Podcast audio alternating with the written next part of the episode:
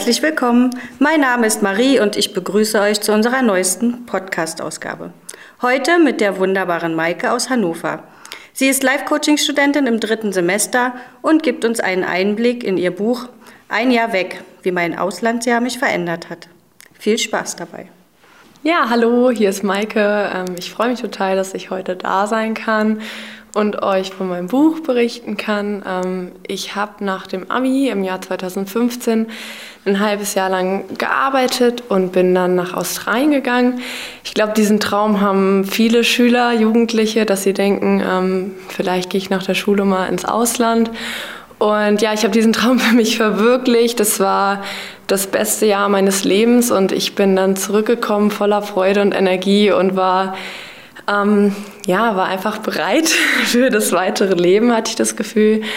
Ähm, wie bin ich darauf gekommen, ein Buch zu schreiben? Das war so, dass ein paar Tage nachdem ich angekommen bin, mein Nachbar, der Jugendcoach ist, ähm, zu mir runterkam und hat ein Interview mit mir gemacht. Ähm, hat mich befragt, wie das Jahr denn so war und ich war total begeistert und habe voller Freude äh, ihm davon berichtet. Und dann meinte er am Ende des Interviews zu mir, Maike, Hast du eigentlich schon mal darüber nachgedacht, darüber ein Buch zu schreiben? Weil ich kenne viele Jugendliche, die das sicherlich auch machen würden, aber es gibt, glaube ich, noch nicht so ein richtiges Buch, wo halt jemand so seine Reise schildert. Und im ersten Moment war ich so ein bisschen so, okay, wieso soll ich jetzt ein Buch schreiben? Das ist ja, also ich bin jetzt kein Schriftsteller oder so. Aber gleichzeitig hatte ich in diesem Jahr auch so die Erfahrung gemacht, dass ich über meine Grenzen herausgehen möchte und dass ich einfach auch mal Dinge wagen möchte, die, ähm, ja, die irgendwie unbekannt sind. Und deswegen habe ich mich dann hingesetzt, habe angefangen zu schreiben und es war ja eines der tollsten Projekte, die ich je in meinem Leben gemacht habe. Und es hat so viel bei mir in Gang gesetzt, auch Live-Coaching-mäßig, sage ich mal. Ähm, hier passend zum Podcast. Ähm, ich denke, viele Menschen, die schon mal ein Projekt für sich selber gemacht haben, die wissen, wie sich das anfühlt. Ich wusste das bis zu dem Zeitpunkt nicht und habe einfach gemerkt, was das für eine Auswirkung auf einen selber hat, wenn man sich ein sehr hohes Ziel setzt, wenn man sich ein Ziel setzt, das dass man einfach nur für sich selber erreichen will. Es war niemand da, der gesagt hat, Maike, du musst dieses Buch schreiben oder irgendein Lehrer oder irgendein Prof oder so, der wo ich jetzt irgendwie eine Abgabefrist hatte, sondern ich habe für mich selber Ziele setzen müssen und diese Ziele erreichen müssen. Und ich war auch die einzig zuständige Person, die dafür gesorgt hat, dass dieses Buch letztendlich zustande gekommen ist. Und dieser Prozess hat in mir so viel wiederum ausgelöst. ähm, persönlichkeitsmäßig konnte ich mich dadurch total weiterentwickeln. Ganz viele andere Projekte sind dadurch entstanden, dass ich zum Beispiel einen YouTube-Kanal aufgemacht habe, dass ich ähm, Dinge angefangen habe zu veröffentlichen, die ich schreibe, also auf Facebook und jetzt auf dem Blog.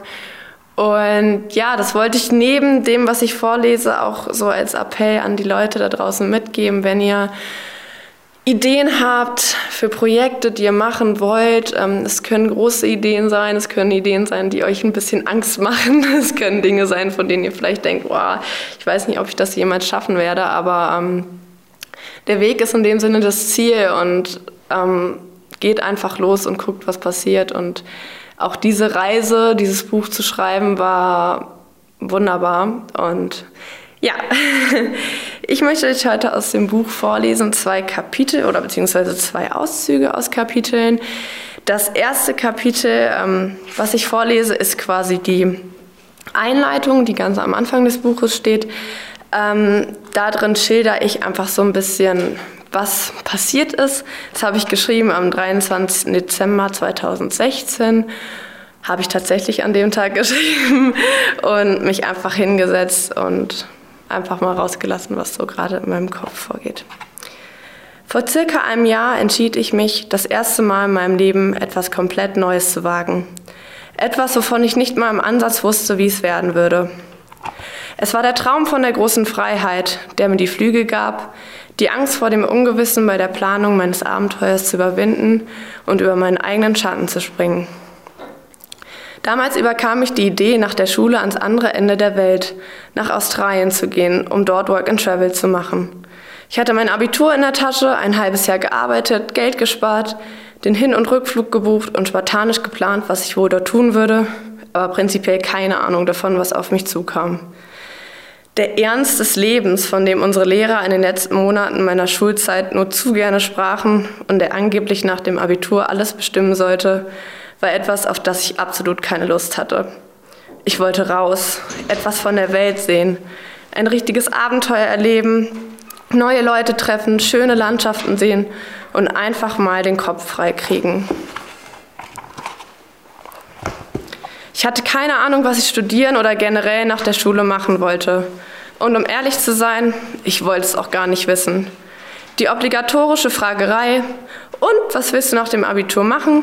Und die darauffolgenden Vorschläge, in denen mir vor allem Familienmitglieder ihre Vorstellungen von der Antwort darlegten, stressten mich von Mal zu Mal mehr. Meine Eltern waren recht offen gegenüber meinen Plänen und unterstützten mich, je mehr sie sahen, wie ernst ich es meinte. Dennoch hatte ich manchmal das leichte Gefühl, nicht zu 100 Prozent das zu tun, was sie eigentlich von mir wollten. Du könntest ja auch einfach anfangen, etwas zu studieren und es dann wieder aufhören, wenn es dir nicht gefällt, war einer der vielen gut gemeinten Vorschläge, die mich von meinem Plan abbringen sollten. Und ja, ich hätte es in der Tat tun können, nur wollte ich es einfach nicht. Ich fühlte mich immer mehr wie in einem Käfig gefangen. Es hätte die Gesellschaft bis zu diesem Punkt meines Lebens bestimmt, wie mein Weg auszusehen hat.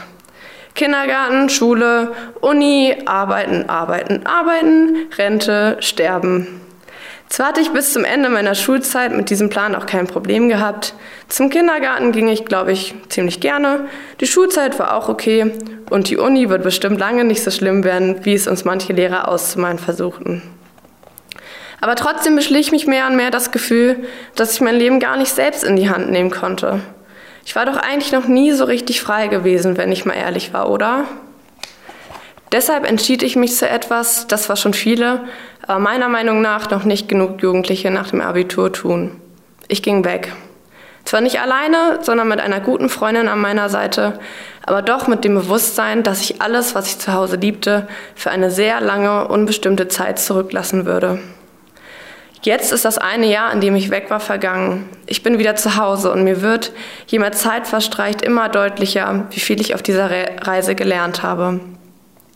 Nicht nur über mich selbst und die Menschen, die mich umgeben, sondern auch darüber, wie ich in Zukunft mit dem umgehen möchte, was in meinem Leben passiert. Prinzipiell hat sich an den äußeren Umständen in meinem Leben zu Hause nicht viel verändert. Zum Beispiel finde ich mich in Gesprächen und Diskussionen wieder, die ich vor einem Jahr genauso geführt habe. Aber jetzt sehe ich alles mit ganz anderen Augen. Mehr und mehr wird mir klar, ich habe mich verändert, bin gewachsen und habe in diesem einen Jahr mehr gelernt als gefühlt in allen Jahren meiner Schullaufbahn zusammen. Vielleicht mag man es mir von außen nicht ansehen, aber ich bin innerlich als ein anderer Mensch zurückgekommen.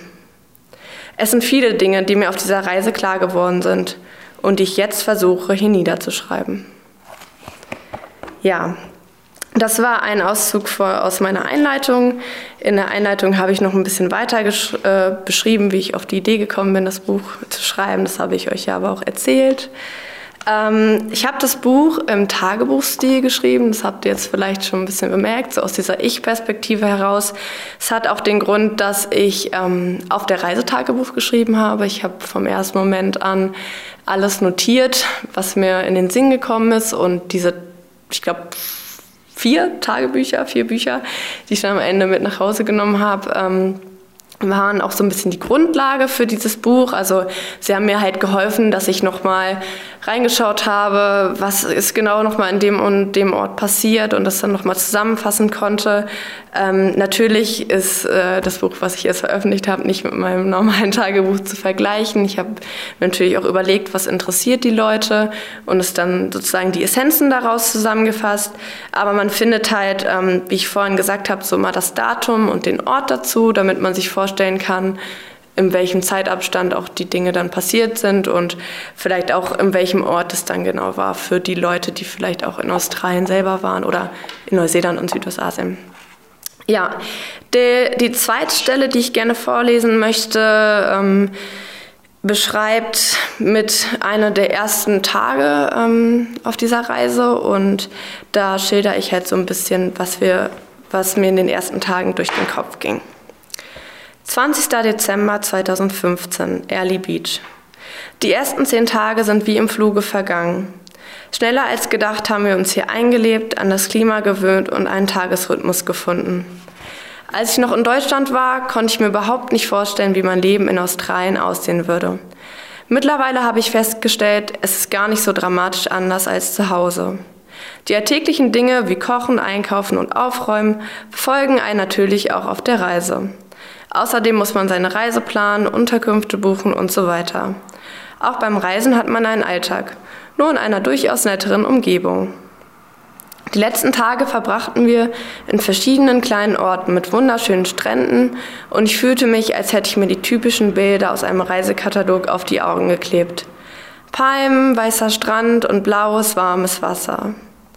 Ich verliebe mich jeden Tag mehr in mein neues Leben, in die Spontanität, die meinen Alltag bestimmt, in die lockere Stimmung in den Hostels und die Offenheit, mit der sich hier alle Reisenden begegnen. An die Heimat denke ich schon fast gar nicht mehr, im Gegenteil. Jeden Tag erleben wir so viele tolle Dinge und treffen neue Menschen, dass ich gar nicht dazu komme, alles zu verarbeiten.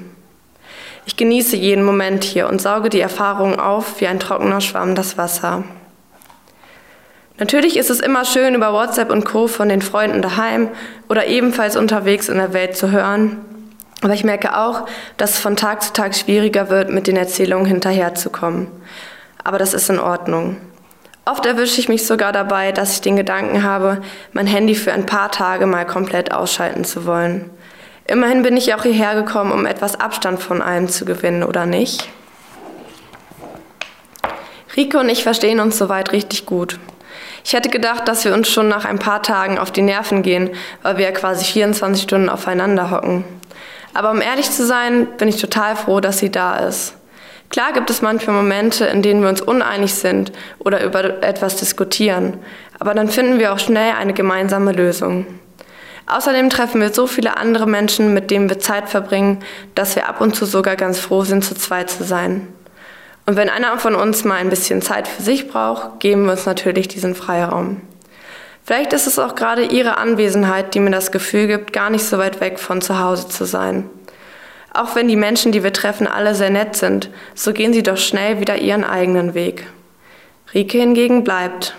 Wir sind nun unsere eigene kleine Familie, halt nur zu zweit. Ja, das war der zweite Ausschnitt, den ich heute vorlesen wollte. Äh, ich hoffe, es hat euch gefallen und ähm, ja, ihr könnt das Buch gerne bei Amazon bestellen.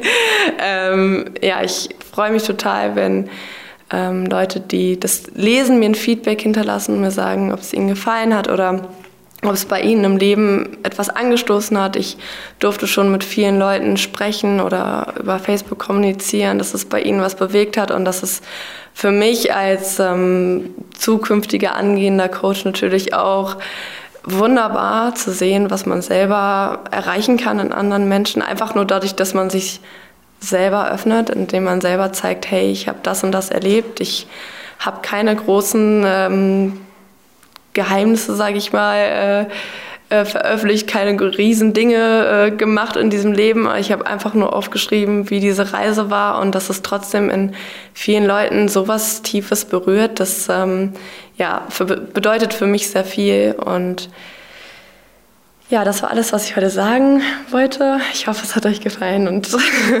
ja, bis zum nächsten Mal.